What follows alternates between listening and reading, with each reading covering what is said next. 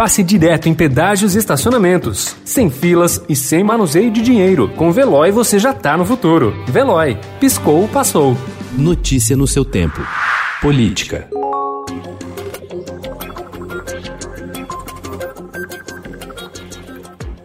A possibilidade de o Supremo Tribunal Federal permitir a reeleição para o comando do Congresso, mudando por meio de interpretação o mandamento expresso na Constituição, abre caminho para que o presidente da Câmara, Rodrigo Maia, assuma sua possível candidatura e consolide o apoio de partidos de esquerda em torno do seu nome, o que pode ser decisivo. O adversário mais forte é Arthur Lira, do PP de Alagoas, um dos líderes do Centrão e aliado do Planalto. Passadas as eleições municipais, em que quase todos os candidatos de Bolsonaro saíram derrotados, a disputa pelo comando da Câmara será mais um teste para o presidente da República e é vista como a próxima prévia à sucessão de 2022.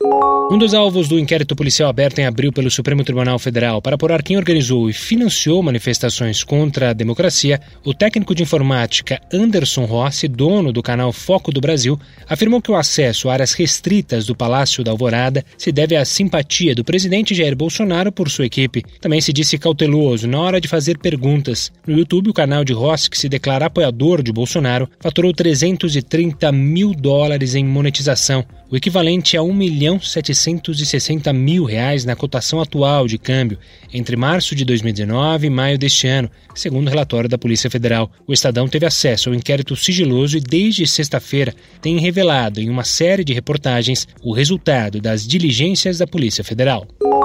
O presidente do Democratas, ACM Neto, avalia que 2021 será um ano muito difícil. Prestes a terminar o segundo mandato na Prefeitura de Salvador, Neto prevê problemas para o presidente Jair Bolsonaro se ele não aposentar o tom de confronto nem reorganizar a articulação política com o Congresso. Bolsonaro vai perder se apostar no radicalismo, diz ele. O Centrão sozinho não tem voto para entregar ao governo. Defensor de uma aliança de partidos de centro e centro-direita na disputa presidencial de 2022, Neto avalia que o apresentador Luciano Huck pode ser um bom quadro para um projeto futuro e nega acordo para apoiar o governador de São Paulo, João Dória, ao Planalto. O Democratas não está fechado com Dória, nem com Huck, nem com ninguém.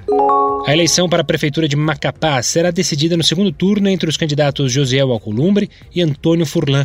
O pleito foi adiado após o estado do Amapá enfrentar uma grave crise no abastecimento de energia por cerca de três semanas. A segunda etapa da votação está marcada para o próximo dia 20. Alcolumbre teve 29% e Furlan recebeu 16% dos votos válidos. Notícia no seu tempo. Pegando a estrada ou só indo no shopping? Com o Veloy você já está no futuro e passa direto em pedágios e estacionamentos, sem filas, sem contato e sem manusear dinheiro. Aproveite 12 mensalidades grátis e peça já o seu adesivo em veloy.com.br. Veloy. Piscou, passou.